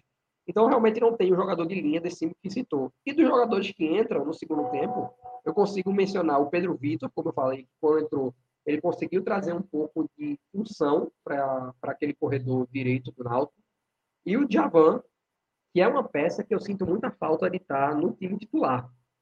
Porque os jogadores que o Felipe Conceição tenha colocado como volantes, né, Wagninho e Franco, que foram por alguns jogos aí a dupla, agora Haldner e Franco, são jogadores com a característica de é, pisar na área. Né? Não são jogadores que guardam posição. E Djavan é aquele atleta que faz o famoso trabalho sujo, né? Aquele atleta que é, faz uma falta quando precisa fazer, que não se aventura muito a subir e está sempre ali na proteção da zaga. Quando entrou, eu acho que o Santa teve muito menos posse de bola intermediária. O Djavan fez algumas faltas, o Djavan desarmou algumas bolas e conseguiu trazer um pouco mais de estabilidade ali. Não, não que o Náutico estivesse sofrendo, mas o Náutico ele tinha essa carência de ver o Santa Cruz muito mais é, dominante no último terço do campo se comparado ao que o Náutico fazia. No primeiro tempo, o Santa Cruz teve algumas, teve uma falta do Marco Martins, eu acho, teve uns dois chutes de fora da área, é, e o Náutico também errou muito passe no primeiro tempo. Então, no fim das contas, o Santa Cruz teve mais a posse e faltou realmente material humano, capacidade de definição para traduzir isso em, é, em algo concreto. Então, realmente, são dos atletas que entraram, os únicos, os únicos que eu consigo destacar, e ainda assim, simplesmente com menções muito pontuais. É o único jogador hoje do Náutico em campo que eu consigo dizer, esse atleta entrou em campo e do início ao fim correspondeu às expectativas, foi o Lucas Perry, e nas poucas vezes que foi exigido, na bola rolando e na disputa penal, esteve à altura. Boa, companheiro. Franja, ô, vou ô, direto para os negativos do Náutico ou você vai arrumar alguém para a gente falar bem do Santa? Franja, na verdade, só para concluir aqui que eu esqueci de citar, ah, pra, sim, claro. eu, eu acho que quando você tem essa carência de destaques, até pela baixa produtividade, pela ineficácia de mudanças, Felipe Conceição é o pior do Náutico na tarde de hoje, na, na tarde e noite desse, desse sábado, e sai, apesar da classificação do Náutico, como o grande derrotado da partida, porque a rejeição na torcida ela foi abismal. A atmosfera do jogo hoje, torcida única, foi pouco favorável ao Náutico, porque o Náutico foi vaiado no fim do primeiro tempo, foi vaiado na substituição do Wagner, foi chamado de burro algumas vezes. Ao fim do jogo, do, do, do tempo regulamentar, a torcida se dividiu entre vaias e, e, e gritos de incentivo. E logo depois né, da classificação veio a invasão de campo que tirou assim qualquer possibilidade de escudo na euforia do torcedor. As críticas a ele são veementes e ele vai precisar de assim naturalmente do título, seja lá em qual circunstância for, mas pensando a médio prazo, não digo nem a longo prazo, porque isso é impensável no futebol nacional, mas pensando a médio prazo, sem desempenho ele não vai ter vida longa. Felipe Assis, a gente vai com os negativos do Náutico ou você vai arrumar alguém positivo para a gente falar do Santa? Não, veja, destaque positivo, eu, eu, eu, eu, também estou com o Rodolfo, não, eu não vejo ninguém no Santa Cruz. Destaque, jogador que você diga assim, ah, esse, esse jogou bola, esse foi bom, foi esse, não consigo, não vi. Se, se alguém me arrumar aí, pelo amor de Deus, eu, eu, eu vi outro jogo. Tá? Mas assim, eu poderia, o que é que eu poderia dizer? Vamos lá, se eu quiser ser muito bonzinho, eu posso dizer que o sistema defensivo do Santa Cruz teve, um, teve, é, teve um, é, trabalhou muito mais né, do, que, do que o ofensivo, digamos assim, teve um trabalho mais difícil. Né? Então, acho que o, o eu posso dizer que o Eliezer não comprometeu, eu posso dizer que o Marcos Martins não comprometeu, eu posso fazer duas ressalvas aqui, talvez, né? Eu posso dizer que, que, que Júnior Sergipano, apesar de, de, de, de, em alguns momentos, sabe, ele tem, aquela tomada de decisão que, que você vê que é errada, mas é, enfim, falta técnica, né? Falta, falta, sabe, um pouco de qualidade, mas não falta seriedade, entendeu? Então, eu posso fazer essas ressalvas, tá? É, é, destaque positivo, dizer, esse aqui jogou bola, de fato não houve nenhum, tá? Uma ressalva ou outra a gente faz aqui só para dizer que está de mau humor. Já já a gente vai para a parte boa. Então, pronto, então, vamos começar com os destaques negativos do Náutico. Rodolfo Moreira, meu cara, por favor. Muito difícil, muito difícil citar, resumir. Como eu falei, o time todo teve muito abaixo, e aí eu trabalho dentro desse rol de expectativas com considerações de jogadores que voltaram a performar, é, a atuar, sobretudo começando como titular, depois de algum inverno aí. Foi o caso de, foi o caso de Howden, no, na volância, e Chiesa, como, como centroavante. Né? Esses jogadores, naturalmente, eles estiveram muito aquém, mas eu relevo por esse contexto. Voltar a campo na semifinal, num gramado que eles não treinam, é muito importante frisar isso. Então, são atletas que eu vou isentar dessa, dessa menção.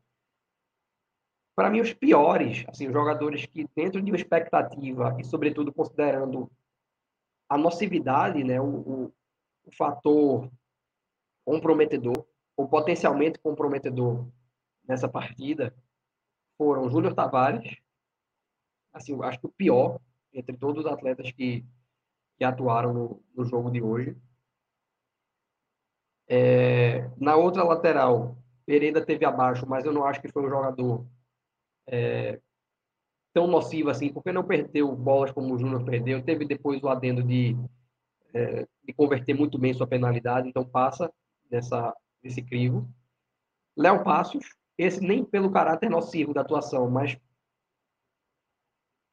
pelo, assim, ausência realmente de representatividade em campo. Um atleta nulo, no final do primeiro tempo, o Náutico tem um, um contra-ataque desenhado, que ele recebe a bola para tocar de primeira, buscando o passe no vazio mesmo para Giancarlo chegar, e ele dá um tapa de lado, sofre a falta, mas perdeu a oportunidade ali de deixar o companheiro na cara do gol. E vem o Jean Carlos, né, que é um atleta que se tem um, um potencial de decisão imenso e, sobretudo, um protagonismo muito grande. É um atleta que dificilmente não não vive nenhum lampejo técnico da partida. Isso aconteceu hoje. Agora, eu não sei se consigo, é, na minha avaliação de, uma pessoa que esteve em campo, atribuir isso à carência técnica do atleta no jogo. Porque ele não teve com quem jogar, não, não apresentou alternativas, ele foi muito bem marcado, aliás, vencendo de algum tempo para cá, justamente porque no ano passado já existia essa atenção, mas o Náutico tinha outros atletas que conseguiam é, atrair a marcação, o Náutico tinha outros atletas que também demandavam uma maior atenção. Mas aí, quando você considera né, o, o, potencial que esse jogador tem e a expectativa que existe sobre, dá para você citar, e isso é coroado naturalmente com um pênalti perdido, é o único do Náutico na, na série. Então, esses três, necessariamente nessa ordem, Júnior Tavares, uma exibição péssima, com a bola rolando, depois converte seu pênalti, é, o quinto da série. Léo Passos, que foi um atleta nulo, um atleta que, quando teve a oportunidade de desenvolver jogadas, errou quase tudo que tentou. E nem acho que seja um jogador para atuar como ponta. Para mim, é claramente o segundo atacante, mas o Náutico não joga, como eu falei, com um esquema sem ser de três, de três atacantes desde 2016. E o Jean Carlos, por esse contexto de ter sido um jogador a quem não vou dizer nem de seu desempenho, porque desempenho ninguém teve, mas de sua representatividade em jogos desse calibre. Boa, companheiro. Franja, prepara. Amola o facão aí e pode soltar, companheiro. Vai, vai demorar, viu? Mas vamos lá. Fica à vontade, temos até o fim do programa para isso. Eu acho que eu tenho quatro aqui para falar. Vamos lá. Primeiro, Dudu Mandai. Do Mandai é, é, é, é, aquele ponto crítico, é um dos pontos críticos que eu acabei de falar que o time do Santa Cruz tem. Né? Existem times que têm deficiências, existem times que têm pontos críticos. O Santa Cruz tem um desses pontos críticos do Santa Cruz, é na lateral do Mandai. Né? Então, assim, não dá. Tá? Não dá. Então, ele, ele, ele, ele não é aquele tipo de atleta que quando precisa, sabe, não tem aquele jogador, aquele lateral que diz assim, ó, ele é muito bom para apoiar, mas não é bom para marcar. Não tem aquele lateral que diz assim, ó, ele marca muito bem, mas tem dificuldade para subir, para apoiar. Não, Dudu, eu, eu, tô, eu tô tentando entender ainda, o, o, sabe, qual é o papel de Dudu mandar no Santa Cruz, porque eu ainda não entendi. É, eu já entendi que ele tá lá porque Leston acredita que não tem outro. Eu acho que Ítalo Melo era melhor do que ele. Tá certo? Mas na visão de Leston, não. Na visão de Leston, ele é, é o menos ruim da posição. Eu discordo. Certo? Agora, é, é, eu entendo que na visão de Leston, embora que eu acho que é equivocada, ele acha que é, é não tem nada melhor. Por isso que ele está lá. Mas é, é, fato que existe essa, essa deficiência na, na, lateral esquerda de Santa Cruz e, e, e, não dá. Se tem uma posição que precisa ser resolvida com urgência para a Série D, é essa tá certo? Porque, assim, questão do lateral, engraçado que é uma posição, é uma carência do Santa Cruz, é muito difícil você ver, eu não estou falando desse ano, nem do ano passado, nem do ano retrasado, existem posições que o Santa Cruz é muito carente, assim, historicamente. É, é chega a ser impressionante como o Santa Cruz tem dificuldade para arrumar lateral, e principalmente lateral esquerdo. Mas é uma coisa impressionante. Né? É, tipo assim. Quando aparece, costuma ser bem importante, né? Costuma ter, ter um papel. Mas é, mas é, mas o lateral é muito importante. Não, mas time. eu falo no Santa é? Cruz especificamente. Quando o Santa arruma um lateral, costuma ter um, ter um papel decisivo, né? Lembrar que Totti, por exemplo. Mas é... tem por quê? Renatinho. Mas, mas tem por quê? Porque, porque você, quando compara com o que tinha no ano passado, ou retrasado, ou quatro anos atrás, ou cinco anos atrás, então, você sabe, você cria, fica impactado. Né, com, com, quando aparece alguém que faz um feijão com arroz, porque é uma, uma posição que o Santa Cruz é muito carente. O Santa Cruz, historicamente, tem costuma é, é, é, arrumar, sabe-se lá de onde, um goleiro bom, razoável, ou, ou, ou, muito bom. Santa Cruz, alguns dos maiores ídolos da história do Santa Cruz são goleiros. Então é uma posição que o Santa Cruz, de vez em quando, vai arrumar alguém, sabe, que, que vira-se um titular absoluto. Né? O Santa Cruz tem alguma facilidade para encontrar centroavante, historicamente, certo? Mas assim, lateral é, é impressionante. E se for lateral esquerda, é pior. Então, Dudu Mandai, para mim, é, posso estar enganado, mas ele provavelmente está com os dias contados, pelo menos né, em questão da titularidade. Né? É, foi, mais uma vez, um dos destaques negativos. Aí vamos lá. Não é porque não é apenas porque perdeu o pênalti, não. Mas veja, como é que um zagueiro bate um pênalti desse jeito? Meu Deus do céu! Geralmente, meus companheiros, quando vocês veem assim, cobrança, decisão de pênalti, como é que o zagueiro geralmente bate um pênalti? Ele fecha o olho e manda-lhe o sapato, meu amigo. É assim. Porque eu não vou exigir de Alex Alves, nunca viu Alex Alves, jamais eu ia imaginar isso. Se você tivesse a, a, a, sabe, a mesma técnica de sabe-se lá quem, de Marcos Martins, sabe? Então, não tem. É, do mesmo jeito que, que, que quando um Jean Carlos perde um pênalti, quando ele perdeu, ele foi displicente. Então, eu, eu, a, a, a, crítica tem que. A gente tem que pesar um pouquinho mais a crítica. Tá certo? Porque o Cuno é um jogador que visivelmente ele é superior, ele tem mais bola, ele tem mais qualidade do que os demais, é esse jogador que geralmente, sabe, que, que atrai os holofotes, é desse jogador que a gente fala mais positivamente, na maioria das vezes, quando ele perde um pênalti, abrindo a sequência do, de pênalti pro Náutico, porque não é por acaso, porque era o melhor que tinha ali, se imaginava, né? Então, do mesmo jeito que a gente carrega um pouquinho na crítica, a gente tem que fazer essas ponderações também. Alex Alves é um, é, é um, um zagueiro que não tem categoria.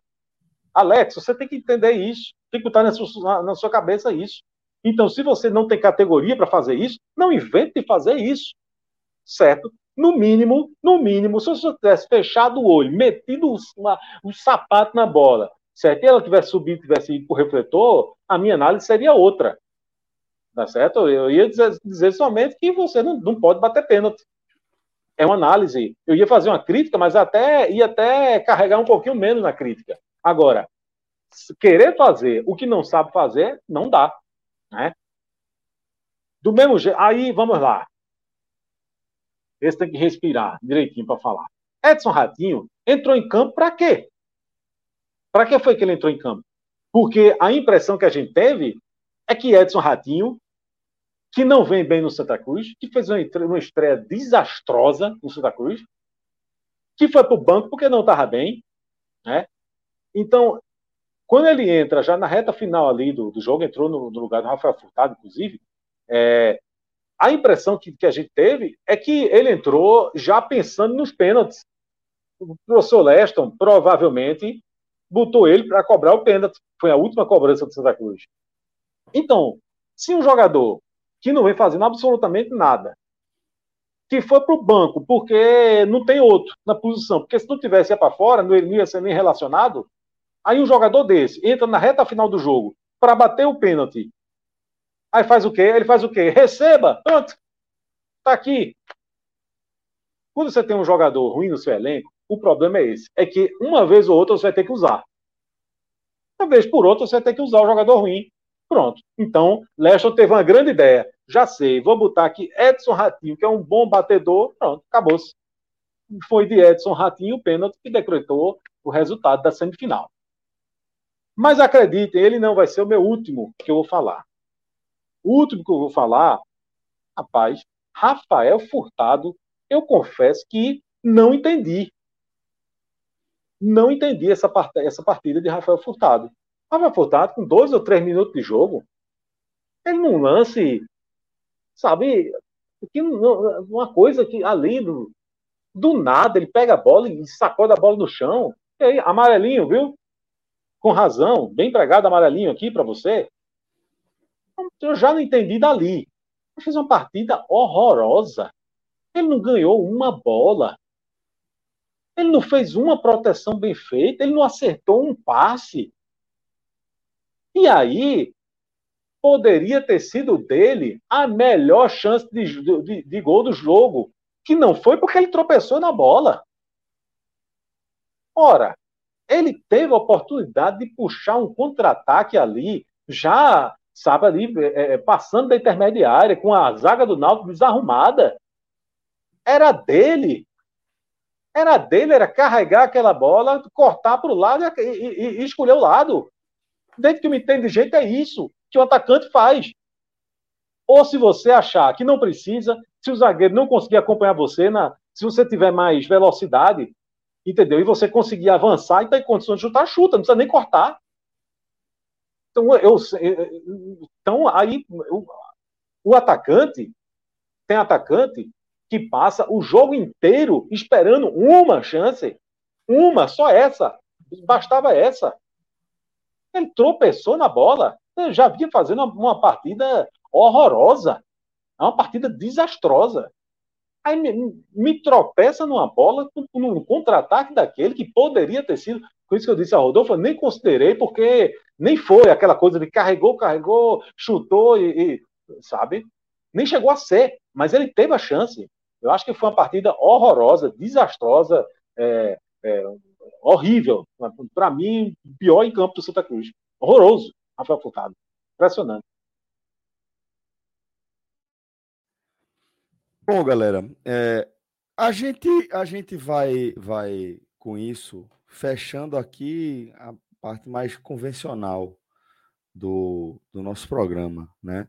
Antes de mais nada, vou perguntar se você, Franja, tem algo mais a acrescentar sobre é, esse esse último compromisso do Santa, né? Antes da estreia do time na Série D, porque agora a gente vai para uma uma, uma intertemporada, basicamente, do Santa Cruz, né? Deus me livre. Me livre, me livre, pelo amor de Deus. Olha, já acabou minha água, entendeu? Já estou aqui com a boca seca, né? não tem mais o que falar, já falei demais, entendeu? Se eu teria, teria, eu teria aqui raiva para descarregar aqui durante pelo menos quatro horas e meia, mas em nome da minha saúde, eu acho que já deu. Muito obrigado, companheiro. Pois é, companheiro, é isso aí. É, nosso querido Rodolfo Moreira, Rodolfão, tudo bem também, meu jovem? Como é que vocês estão? Analisado, Algo mais para trazer? Beleza, tranquilo. Bom, galera, é, dessa forma, então, tá? A gente vai chegando ao fim de mais um telecast. Fique ligado aqui na nossa cobertura, a gente vai seguir acompanhando de pertinho aqui tudo que é mais importante é, relacionado aí ao futebol da região, tá? faço um convite também para você que está acompanhando a nossa live, certo? Amanhã, a partir das 13, tá? Vai rolar lá no Shopping Recife, essa parceria que a gente está tocando aí é, em, em, com a galera do da Carvalheira e também com a própria galera do Shopping Recife, vai rolar o nosso Carva League, tá? É, vai ser o ápice dessa, desse evento, onde a gente vai ter uma série de ativações muito legais, vai ter chute ao alvo, vai ter torneio de fute-mesa, obviamente, uma final, as decisões ali, nosso torneio de FIFA, um monte de amigos da imprensa é, vão estar por lá com a gente nessa fase final, nessa reta final, né? E fica aqui o convite para você, se quiser dar um pulinho por lá, a partir das 13, isso é uma grande confraternização aqui da galera do 45 minutos, então fica aí o convite para você. Mas antes de a gente fechar, como eu disse, a gente está fechando a parte mais convencional aqui do nosso programa, mas estamos é, recebendo visita, visita de fora, a gente tem que. Vamos ouvir aí. Quem é que... Grande amigo Felipe Assis. Assistimos junto aqui. Corrente foi grande, mas infelizmente não. Corrente por quem, Fred? Agora vê que rascada, vê que bronca. A corrente, a corrente aqui estava dividida. Estava dividida. E opiniões diferentes. Opiniões Ô, Fred, foi boa. Sinceramente, não tem o que fazer, não, bicho. Eu, sei que tu tem, porra. Eu sei, o pior é o seguinte, eu sei que tu tem o que fazer, porra. Tá ligado? Porra, eu até teria, mas os caras aqui só querem trabalhar, porra. Cássio já fez post de esporte campeão, Fortaleza campeão. Se chover e não tiver final, se entrar no STJD, quem é que ganha? se chover final é segunda-feira. o bom é que a gente tá aí, né, maestro? Bom? O bom é que continuaremos por aí. E se for segunda-feira, eu chego, viu? Rapaz, aqui no bairro. Silencioso bairro. Silencioso. Imagino. Depois da final ali, a gente já assistiu a final aqui também. ô, ô, Fred, tá nervoso não, Fred? Oi? Tá nervoso não, bicho? Só um pouquinho, né, pouco. Eu tô, tô bastante. É? Tô, tô mas... mas, mas, Fred, vocês estão, vocês estão no bairro do Meireles, né? Em Fortaleza? Meireles, Meireles. Alto, aí é alto bom, nível. Aí é bom. É bom, é bom, é bom. Arretado, isso é arretado. Alugamos um apartamento aqui, tá? Massa. Então, estrutura completa. Vamos comer uma pizza já já. E Geraldo já prometeu que pós-pizza a gente vai hum. passar no supermercado. Rodrigo já tá com a lista dos ingredientes aqui. Hoje tem brownie. Hoje, hoje tem brownie. ah, eu, eu, eu só acho o seguinte: cadê, cadê Geraldo? Bota Geraldo aí. Geraldo, Geraldo. Olha, Geraldo, vou dizer uma coisa pra tu. Fred, Fred não deixa de baixo de jeito nenhum, não. É aqui, é jogar trabalhando. Olha, Geraldo, eu vou dizer uma coisa, tu. Eu sou fechado contigo. Se tu, agora é o seguinte: tem hora que a gente tem que se impor, porra. Veja só, se você tiver um mínimo de vergonha na cara, você nunca na sua vida você pode oferecer nada para esse cara, Fred Figueiredo. Nada. Entendeu? Brownie, meu amigo, Brownie, se ele tiver no lugar, se ele tiver caminhando num deserto, sem, sem uma planta para comer durante seis meses e meio, vai dar água, não, vai dar um brownie. brownie seu, não, não, só se for um brownie cheio de sal, cheio de sal para ele comer. Qualquer coisa aí, ele pode contar comigo, mas brownie sem condição, ainda não, ainda não. Não vai rolar o browniezinho hoje, não? Vai rolar, o pior. O pior é que Geraldo é um cara tão arretado, para quem não conhece, esse cara aqui, ó, esse aqui, cadê? Esse, esse aí, ó. Outro lado. É um cara tão arretado que se Fred tiver nessas condições que eu estou dizendo, ele entrega os Brown todinho dele para Fred. Faria isso por qualquer um, claro. Entrega. É um cara arretado, é um Geraldo. Geraldo é. é, um lorde. Ele, ele, ele é traíra, mas ele é um lorde. Ele, ele é traíra, ele sabe que é traíra. Eu só sofro injustiça aqui, Celso. Pelo amor de Deus. Você já, foi, você já foi campeão já foi campeão Pelo Já? Já. Foi campeão com quem? Jogando no seu time. E depois aconteceu o quê? Foi jogar no time de Fred. E quantas vezes você foi campeão depois disso? Nenhuma. E quando ele Obrigado, sai do meu time, time é campeão quantas vezes? Quando tu sai do meu time, meu time ganhou quantos torneios seguidos? Não, não faço a menor ideia. Dois. Dois. É complicado, complicado. Mas é isso, galera. A gente vai chegando aqui ao fim de mais uma resenha. Fred. Nosso gol teve bala e Everton Felipe, viu? Foi bala também, foi Everton Felipe, eu encontrei lá com vocês, pô. Tá muito uma música da frase. A parada dramática aí comprometeu muito a interpretação. A bala, né? Bala tá fininho, Everton, Everton Felipe foi muito curioso. Não sei se ele veio. É... Não veio com a delegação de esporte, não. Veio da raça, veio da raça para assistir o jogo. Pagou, e, pagou, e pagou a passagem. Ele não está na delegação do esporte. Ele veio, é. ele veio na parte. Não sei se vai assistir lá com algum camarote com direção do esporte, pode ser que aconteça, não sei. Chama o cara para comentar. Já chama o cara para comentar lá na cabine. Ele comentou, inclusive, na mesa aí não foi, tá? Essa, viu? Ah, veja só, é, os bastidores foram interessantes. Assim, a gente, depois foi almoçar, tinha uma, uma galera que veio com o voo do esporte. É, o esporte fretou um voo para cá. Tem uns malucos assim, a galera tá mais confiante do que deveria. Assim, a, minha impressão, a impressão é essa. É um negócio muito curioso, né? Assim, depois do 1 o Gold Bill acabou fazendo muito que, pelo menos, tivesse uma final instigada. Acho muito difícil buscar o título aqui no, o esporte busca o título aqui no, no Castelão, mas é, a, a, sensação de uma final é interessante, porque ela, ela existe completamente, assim como se estivesse aberto. E de fato está, né? Está, e de fato está. Celso, se a internet amanhã falhar, a gente vem aqui para o estúdio, né?